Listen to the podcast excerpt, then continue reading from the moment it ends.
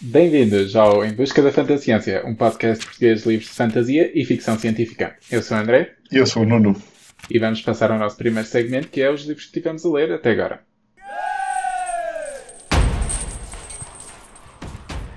Eu já comecei a, a ler o livro do próximo mês. Portanto, eu já tinha acabado o livro que nós vamos comentar hoje, que é How to Lose a Time War. Não? This is How You Lose the Time War. E comecei a ler eh, o segundo livro da N.K. Jemisin, que não me lembro agora do título, André. The Obelisk Gate. Estás a ver como eu te meto a participar bem no podcast? Exatamente, muito obrigado. The Obelisk Gate que na verdade vai se tornar uh, a nova, uma das novas coleções que nós vamos estar a seguir. Uh, nós acabámos há pouco tempo o, a coleção do The Dark, Dark Tower, Tower, portanto será uma, vamos continuar a, a, com, com esta coleção e eu não vou dizer grande coisa porque isso será no próximo mês, portanto passo-te a palavra. Sim, eu acabei também de ler o This Is How You Lose the Time War. Comecei a ler um livro entretanto pequeno antes de começar a ler o livro do próximo mês, e esse livro é Terrano, de Ursula K. Le Guin, que é o quarto livro do Wizard of Earthsea, que lemos o primeiro aqui.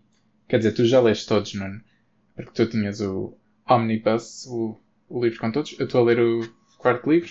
O que é que eu posso dizer sobre este livro até agora? Relembra-me qual é a história? Ou como é que começa? Que eu não sei se li. Este começa com uma mulher que tem uma, tipo, uma criança, uma rapariga pequena que foi abandonada, queimada, e ela foi. Ah, já sei.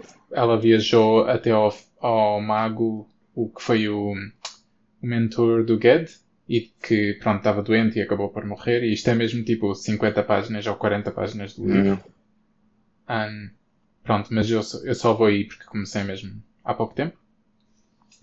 E pronto, e é isso que eu tenho lido também. E quando acabar este, em princípio, devo começar o livro do próximo mês. Ainda não leste muito. Eu ia perguntar-te se te lembras. Eu gostei, eu gostei bastante do terceiro.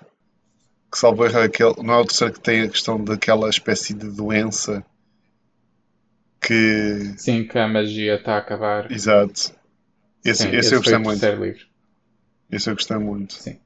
E, talvez a única nota que eu vou fazer, não comentando o livro em si, eu gostei um bocado como cada livro uh, muda bastante o estilo, o tema e às vezes quase. É, não só muda a fase da vida, mas muda mesmo muitas coisas. Ou seja, é quase como se estivéssemos a ler histórias quase diferentes, mas dentro da mesma. dentro do mesmo mundo e dentro das mesmas personagens. E acho que trouxe umas perspectivas e ângulos muito interessantes. E é uma coisa que eu não estava à espera. Eu, na altura, li os livros todos. E foi algo, por exemplo, acho que tu, quando leste o primeiro, não tinhas percebido.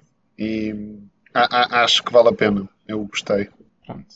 E assim avançamos para o, a discussão do livro do mês de outubro. Sim, portanto, o André que está a ver se me despacha. Portanto, agora vou fazer o resumo do livro. Como o livro é pequeno, vou dizer a história toda que o livro tem. Portanto, vai haver spoilers. Não, vou, obviamente vai haver spoilers, mas não vou estar a resumir eh, em tudo. Na verdade, se calhar até quase que sim, porque a história, os pontos fulcrais são relativamente poucos. Acho que depois o que acontece mais é os detalhes uh, e a maneira como alguns dos eventos se processam. Mas nós tínhamos ficado numa situação em que as personagens principais, que é a, a agente Red e a agente Blue, estão a trocar mensagens entre si. Uma pertence a uma espécie de futuro mais ecológico, não sei se seria esta palavra, se, mas da maneira como eles escrevem o, o garden ou o jardim a que ela pertence dá essa sensação, enquanto que a Blue pertence a um futuro mais cyberpunk, dá a sensação que é tudo mais, mais máquinas e eletrónico. E estão no conflito temporal, como nós já referimos no último episódio, basicamente dá a sensação que ambos, uh, ambas as realidades, direi assim, estão a tentar influenciar o passado para o passado vir dar origem a elas próprias. E dá a sensação que, a dada altura na história, provavelmente houve um evento em que se dividiu uh, o futuro da humanidade entre o jardim e a agência, a agência é o, é o tal a realidade cibernética, em que um, provavelmente eles ficaram com destinos paralelos e desde então dá a sensação que estão em guerra. Se calhar agora vou fazer um bocadinho fast forward. Basicamente, as nossas personagens estavam a estabelecer uma relação de amizade e de partilha de. de que os amigos fazem, partilha de interesses, experiências, de sonhos, de vontades. Uh, dá, e, e, basicamente percebe-se que elas estão um bocadinho cansadas com da questão de estarem presas numa espécie de loop infinito de conflito e querem romper com isso. Entretanto, percebe-se que elas estão a ser uh, perseguidas barra monitorizadas pelas suas próprias realidades e isto vai fazer com que basicamente uh, a agência uh, vá tentar eliminar a personagem Blue, ou seja, e, e, e vão fazer isso através da, da Red, ao qual, no qual a Red uh, aceita, porque é a única maneira de sobreviver, mas ao mesmo tempo inicia a sua rebeldia e a sua deserção da agência. A personagem Blue acaba por morrer, mas entretanto a personagem Red desata a circular pelo tempo e a revisitar a sua, praticamente as suas próprias memórias e as suas próprias aventuras que tiveram em paralelo com a Blue e consegue arranjar uma maneira de vaciná-la, entre aspas, e isto é um pano para o André, uh, vaciná-la, entre aspas, para, para basicamente sobreviver ao veneno que teoricamente a mata. E, e, e, isto tem a ver um bocadinho com uma espécie de loop temporal, porque basicamente elas começam a falar uma com a outra. Quem começou a falar inicialmente foi a, a Blue com a Red, e depois é a Red que mata a Blue, mas vai ser também a Red que vai basicamente invadir a realidade do jardim, uma coisa que nunca tinha sido antes feita, inocular uh, a Blue quando ainda ela nem sequer é uma agente e prepará-la para uma situação, prepará-la para o futuro em que ela supostamente iria morrer e vai lançar as primeiras raízes, digamos assim, da, da, comunicação e da relação que se vai estabelecer entre eles. Então, há uma espécie de full circle, ou há, há, um, há um, ciclo que, que, se fecha, digamos assim, entre aspas. E acaba mais ou menos assim, uh, acaba no, final um bocadinho aberto, digamos, fecha-se o ciclo, percebemos que dá a sensação de que elas de alguma maneira conseguem basicamente estar nesta, neste tipo de relação temporal de amizade, ou o que é que a gente queira chamar, e pronto. Uh, acaba, não, não, se percebe se elas conseguem, isso é uma coisa que se fala talvez depois que estava não se percebe muito bem se elas depois eventualmente conseguem fugir deste ciclo ou se conseguem ir para uma espécie de terceira realidade fora da agência e fora da, do jardim. Uh, mas acho que não é bem esse o ponto. E agora passo-te a palavra, André. Sim, eu quero começar exatamente com essa última parte que tu disseste que não achas que é o ponto. Eu, eu concordo, eu acho que o ponto do livro todo foi mesmo a comunicação entre elas e o desenvolvimento dessa relação que elas tiverem, tiveram. E depois o final foi. Oh, tem. Isto anda para trás e para a frente. Ou terão. Uh, e o, o fim foi um bocado ok. Tipo, não é que eu tivesse previsto que ia acontecer, mas aconteceu eu fiquei ok, pronto. Mas lá está, como o enredo nunca foi o ponto principal deste livro, eu não tive muito. Não tive um grande desapontamento do facto do fim ser simples como foi. Porque lá está, eu gostei imenso da escrita e das personagens em si. Acho que essas duas partes foram bem desenvolvidas, principalmente a escrita eu gosto que foi, lá está, eu já tinha dito isto no episódio anterior, que era uma escrita lírica ou metafórica, como tu tinhas dito. E acho que continuou a ser assim e eu gostei dessa maneira. Sempre que havia a parte das cartas, parecia que era mesmo tipo quase íntimo que estávamos a, a ler e eu, eu gostei disso. Eu achei, achei o fechar do ciclo para mim foi um bocadinho óbvio. Na verdade, acho que foi um bocadinho previsível. Acho que um problema que existe nas questões das histórias temporais é que, por estranho que pareça, acho que quase todas as histórias temporais normalmente acabam por ser bastante previsíveis e, e banais entre elas porque para, para uma pessoa conseguir fugir, de, digamos, desta banalidade, entra em níveis de complexidade de história ou, de, ou de, até de conceitos que acho que ultrapassam muitas vezes a capacidade quer do escritor, quer provavelmente dos leitores. e acho que para as coisas normalmente conseguirem ter, digamos, um bocado de coerência para ambas as partes, acabam por ser um bocadinho esta questão de das duas uma. E, e acho que acho que concordar comigo que é ou fechas o ciclo, foi o que aconteceu, e tens basicamente uma espécie de roda e acabas a roda e acaba um bocadinho aí a parte da questão temporal, ou eventualmente tens sempre realidades a aparecerem e vais ter realidades em que vão ser más e outras vão ser boas e basicamente ressalvas um bocadinho sempre a tragédia com a parte que fica boa, não é? E acho que é um bocadinho sempre isto. Portanto, para mim, acho que como a história era pequena, estava à espera se um bocadinho de um ponto um bocadinho mais original ou um foco um bocadinho diferente em não fechar o ciclo. Portanto, não é que eu tenha ficado muito desapontado, porque de facto disseste bem, uma pessoa percebe que não há não é muito relevante a história da agência e do jardim ou do que é que está a acontecer ou não. É, é mais, digamos, é tudo sempre um bocado de cenário. O foco principal aqui é a relação que está a desenrolar-se entre as duas personagens e, e, a maneira como elas têm de arranjar soluções e, e criatividade para, para manterem essa, esse, esse contacto. E, e, é muito colorido e é muito interessante e, e às vezes original nesses detalhes, mas ao mesmo tempo, não sei, eu senti, eu gostei da história, ou seja, eu gostei do livro, ah, é curto, acho que também tem o tamanho necessário, acho que não ia dar muito mais para além disto. Aliás, acho que se provavelmente se começasse a estender ia começar só a piorar, mesmo. Acho que já foi quase no limite para mim, porque não, a partir de meio senti que a originalidade desapareceu quase, praticamente. Ficou, ficou, a partir de meio eu senti que, para mim, já percebi que ia, ia haver uma questão de fim de ciclo e percebi que basicamente elas iam ter que. Iam, tu, tu, tu visto basicamente uma espécie de início, visto que elas estavam a, a fazer este contacto, percebeste que esse contacto ia servir, ou sofrer uma crise e faltava a maneira como é que esse contacto se iria realizar, quer na, digamos, na posteridade, ou neste caso, como é um círculo, seria a posteridade ou o futuro passa pelo passado. Portanto, para mim isso ia ser um bocadinho óbvio, ainda por cima já tinham dado essa pista quando, ela, quando há uma situação em que ela passa como um animal perto dela e a outra percebe, uma assim do género. Portanto, uma pessoa já percebeu que eu logo aí tu vês que já houve ligações em que os contactos começaram antes do contacto oficial, do início, assim. Mas sim, eu acho que os pontos fortes talvez tenham sido mesmo os cenários.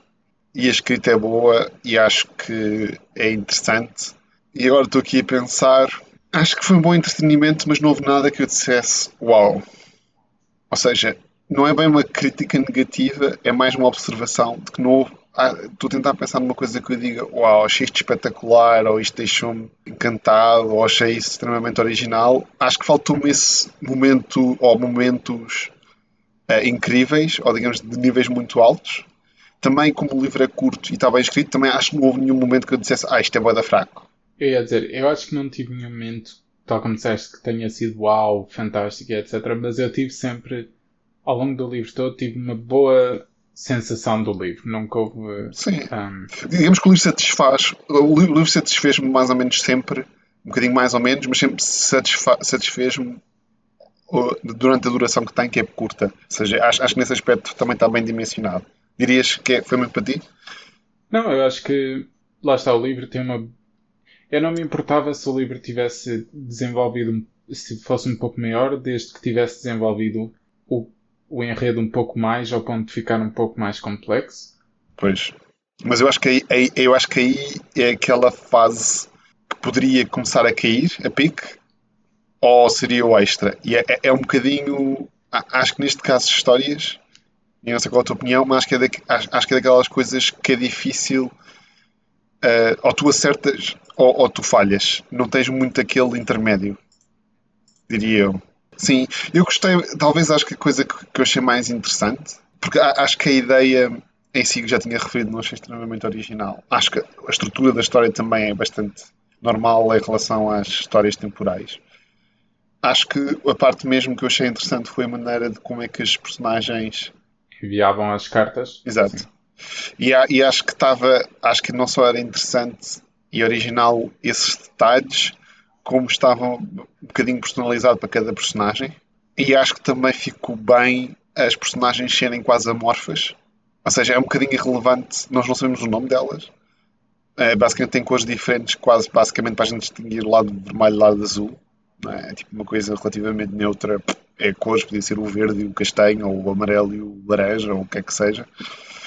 Achei talvez interessante o tipo de equilíbrio em que a gente quase que vê o interior das personagens e elas abrem-se perante ti, mas ao mesmo tempo são, continuam a ser planas desconhecidas. Sim, eu acho que estou a entender o que é que queres dizer. Mas pronto, mas ao mesmo tempo também não é que o livro seja muito grande. E, e há outra coisa que depois também acaba por ser um bocadinho. Talvez pudesse ser interessante, mas eu tinha que crescer e não seria que é. Nós vemos sempre no contexto das personagens a falar dela próprias ou perguntar. E nunca vemos a, a dicotomia de que é o que é que elas contam, o que é que elas veem e o que é que elas realmente são na, na, na, na vida normal. Assim. Ou seja, ela está a contar que tem esta experiência, esta experiência, sentiu isto e, e, e, acha isto ou gosta daquilo, mas nós nunca vemos, por exemplo, a Blue uh, ou a Red a fazer grandes coisas para além do, do foco das mensagens. Portanto, não, neste aspecto, temos um lado intimista das personagens, mas é um bocadinho monodimensional, porque é sempre neste, nesta característica, mas também acho que isso não é propriamente uma crítica por causa do tamanho do livro. Não? Sim, e eu acho que é mais para dar aquela sensação de intimidade das cartas, de não haver muito mais para além das cartas, que assim são. Pronto, nós temos sempre um pouco de texto antes da carta em si, mas mesmo esse texto é mais a forma como elas chegaram à carta, digamos assim, do que propriamente o que é que está a acontecer ou assim. E depois a carta em si, que é a parte, eu acho pelo menos que é a parte principal, que é mais íntima delas, da troca das cartas e dessa relação que elas têm, que se vai, lá está, vai se tornando mais íntima ao longo do que o livro vai andando. Sim, eu talvez uma crítica, não sei se foi porque o livro estava a chegar ao fim, a partir dali de dois terços das mensagens, eu sinto que, digamos que parece que aumenta um bocado o drama e aumenta um bocado a intensidade das cartas, ou quer que seja, mas de um modo que a história não acompanhou. Ou seja, tu começas elas a falarem, começas elas a partilharem experiências e de repente parece tipo quase o Romeu e Julieta ou uma cena qualquer tipo ah, o destino do mundo, mas sem haver propriamente. Sim, mas por exemplo, isso é outra questão. Eu acho que aquilo nem sequer, isto não é uma história romântica. Para mim, isto para mim foi. Deu uma sensação que eram dois personagens bastante sós, estavam, pre... estavam num loop temporal, num conflito, e, e, e basicamente o que aconteceu foi estas duas personagens tinham um companheiro que era o, seu adversário, que tem, provavelmente eram, eram, era, era, elas as duas são as que têm mais em comum entre elas próprias dentro do seu próprio mundo. Ou seja, não há outras pessoas ou outros agentes que têm isto. Elas, elas basicamente estão a seguir espiadas umas das outras. Tornam-se uma espécie de reflexo uma da outra e, e basicamente conseguem compreender os problemas e encontram uma espécie de espírito uma, uma espécie de alma gêmea, mas não no sentido sequer de amor, porque praticamente elas nunca sequer se veem. Ou seja, a, a questão é esta para mim. Elas praticamente, o que eu sinto que acontece nas personagens, e acho que isso está, está engraçado, é que elas têm esta ligação, mas é quase como se a ligação é porque elas são reflexo uma da outra, mas elas realmente não se conhecem. Mas eu acho que eu concordo contigo que inicialmente é essa relação que se cria, a relação de, de facto elas serem uma reflexão uma da outra, mas eu acho que isso eventualmente transforma-se numa relação mais romântica. E eu acho que é exatamente por isso, para elas verem que a outra pessoa ou a outra agente é uma reflexão delas e então elas sentem tipo. Reflexo. Sim, uma reflexo. Elas sentem mesmo que é tipo, esta é a única agente, ou a única pessoa que me entende. E eu acho que isso. Sim, mas eu, eu, eu, acho que, eu, eu acho que isso é aberto. Ou seja, eu não vou dizer que não é romântico. Eu acho que podes interpretar como romântico. Acho que podes interpretar como amigo. acho que podes interpretar como. Eu, eu acho que basicamente é, é a outra pessoa que está no mesmo frame. Está, está na mesma, digamos, está sincro, estão sincronizadas e isto até é engraçado. A sincronização tem a ver com o tempo digamos, e elas estão num loop temporal. Mas eu acho que o ponto é esse. Ou seja, eu acho que elas estão sincronizadas.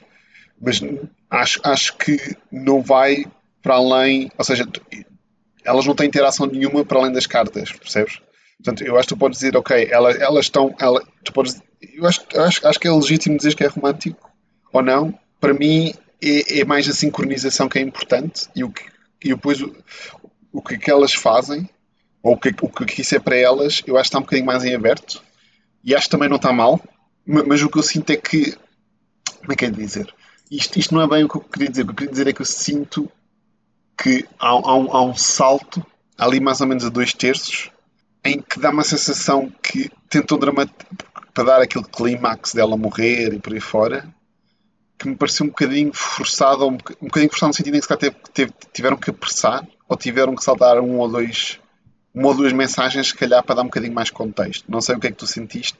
Eu não sei que tivesse sido assim tão forçado, como estás a dizer. Não, não, não, achei, não achei muito, mas senti que não, não, não achei que houve ali um que se acelerou, digamos assim. E, Sim, e... mas lá está, considerando que o livro é tão pequeno, é, seria difícil de fazer com que as com que a fasquia elevasse, tipo a fasquia de perigo ou de clímax elevasse antes do livro acabar. Ou seja, tem sempre de ser algo um pouco rápido.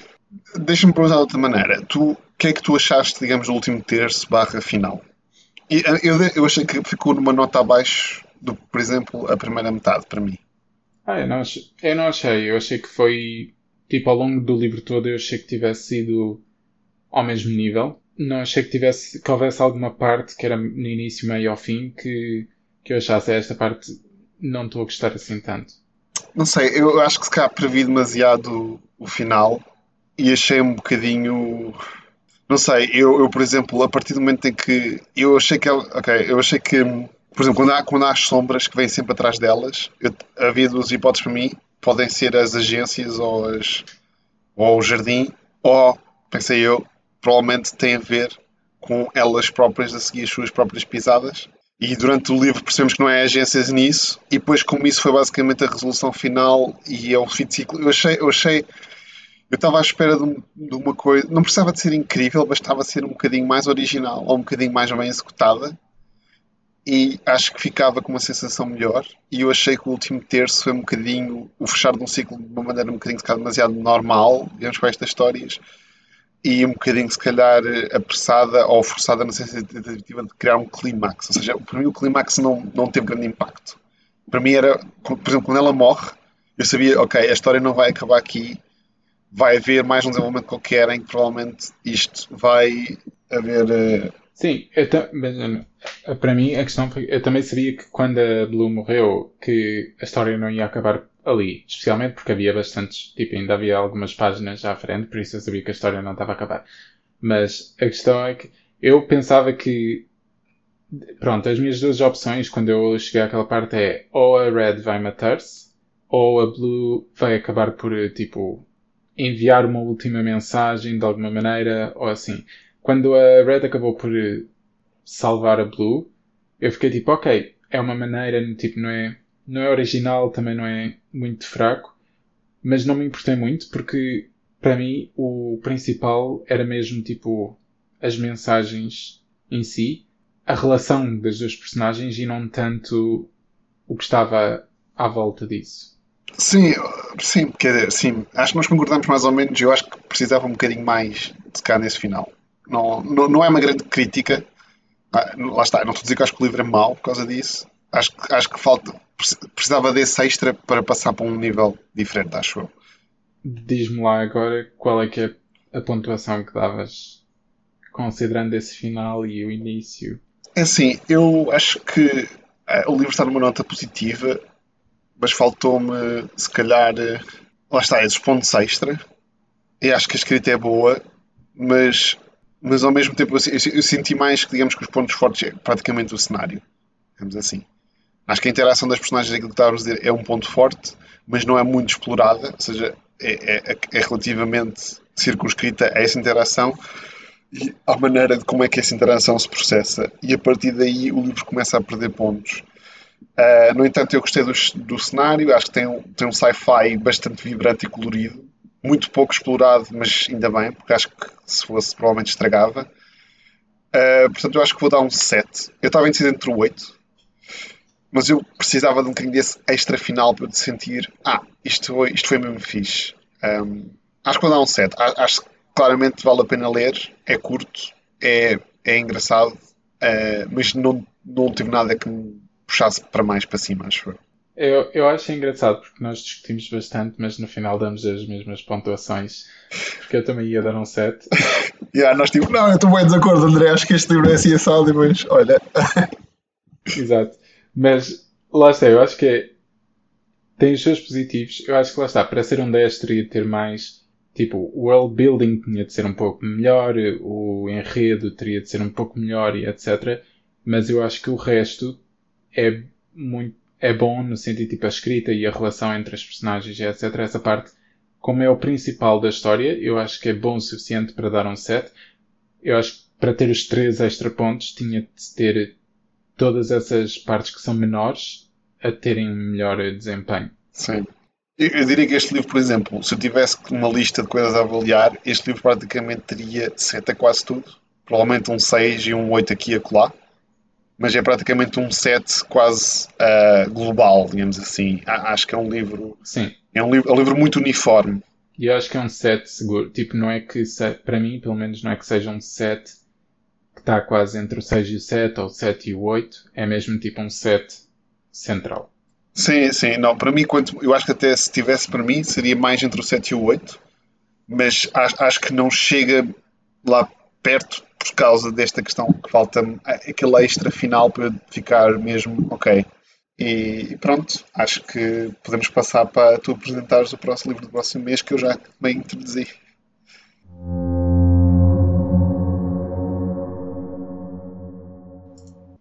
Sim. O livro do próximo mês, inicialmente, de, de acordo com os nossos planos, seria Leviathan Falls, que era o último livro do The Expanse, de James S. A. Corey.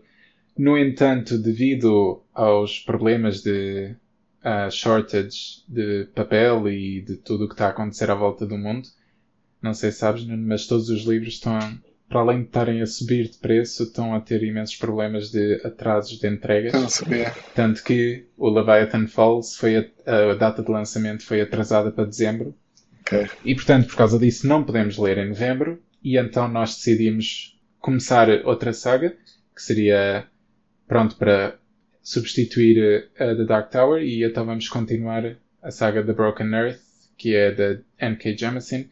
E o segundo livro chama-se The Obelisk Gate, é o segundo de três. E nós, no último livro, seguíamos três perspectivas que no final eram a mesma pessoa. E isto é num mundo onde. Isto é um livro de fantasia e é um mundo onde a magia está envolvida com controlar sismos que acontecem e converter energia dos sismos em frio, digamos assim. Basicamente, se as personagens conseguem controlar para controlar os terremotos ou para absorverem essa energia, têm de arrefecer tudo o que está à volta delas. Digamos, digamos que é balanços energéticos. Eu não sei se é bem assim como estás a dizer. Digamos que, há, digamos que quando elas puxam energia de um lado, têm que tirar do outro. Eu diria mais assim. Yeah.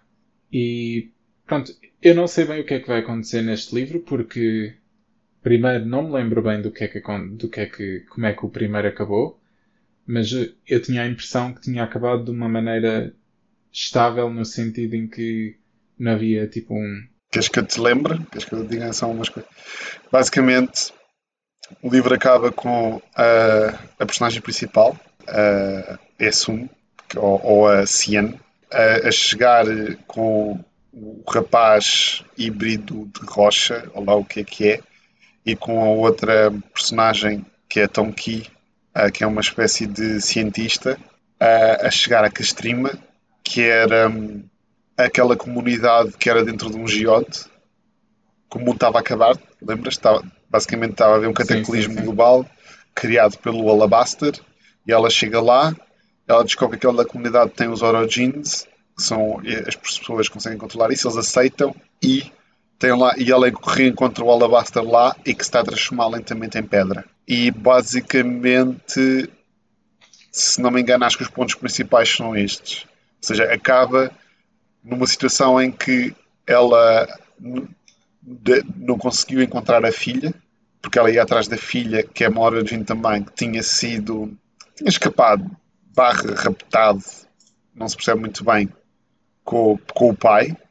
o pai tinha, no início da história, tinha morto o filho porque os Orogens, que basicamente são, são perseguidos e mortos pelas pessoas porque eles são praticamente bombas atómicas ambulantes, porque eles podem congelar barra destruir com terremotos cidades inteiras, se não fosse, ou por vontade deles ou porque se eles descontrolam, por exemplo. Uh, ou então têm que ser controlados por esta uma espécie de escola barra forças especiais barra inquisição que os treina e controla para eles basicamente manterem os terremotos calmos. E vou-te passar a palavra, que é assim que acaba, se não começo a falar eu e eu não quero começar a falar do próximo livro. Sim, pronto, e é assim, temos essas partes e eu prevejo que vamos continuar a seguir a Essun à procura da filha dela e a descobrir mais coisas, tal como os uh, obeliscos que existem, que é uma parte do mundo que parecem, parecem quase como se fosse tecnologia alienígena. Sim. Diria eu. Mas pronto. Eu, eu, o único ponto que eu diria é, e tinha essa sensação antes e tenho essa sensação agora, é um livro de fantasia, mas é daqueles livros de fantasia que a linha entre o sci-fi e a fantasia é muito fina. E e o estilo que eu acho mais próximo, e nós já tínhamos comentado isto, eu não sei se eles até têm uma certa ligação, é o Brandon Sanderson. É um estilo de fantasia que muitas das vezes parece que faz eco com ideias científicas barra costumam ter muita coerência, ou seja, não é um bocado, ah, eu mando fogo das mãos porque sou mágico, uh, ou seja, normalmente há argumentos, entre aspas, aqui vão ter entre as aspas muito grandes, racionais dentro da história e dentro daquele world building que, que leva as coisas a serem quase uh, científicas porque são racionais lá dentro. E acho que este é um dos livros desses livros e posso dizer que eu estou bastante curioso a perceber como é que estas coisas se encaixam todas nesta história. Sim, eu estou curioso para saber isso. E, e pronto, e se calhar acabamos por aqui o nosso episódio é, convidar a todos para lerem este livro, seguirem connosco. E se quiserem ouvir o nosso podcast quando sair, basta subscreverem ao nosso uh, podcast. Procurem em Busca da Fantasciência, cliquem em subscrever. Os episódios saem sempre no dia 1 e no dia 15 de cada mês. Sim, se quiserem falar connosco, temos também o nosso mail, fanta.ciência.pod.gmail.com. Uh, mandem mensagens e até à próxima. Boas leituras.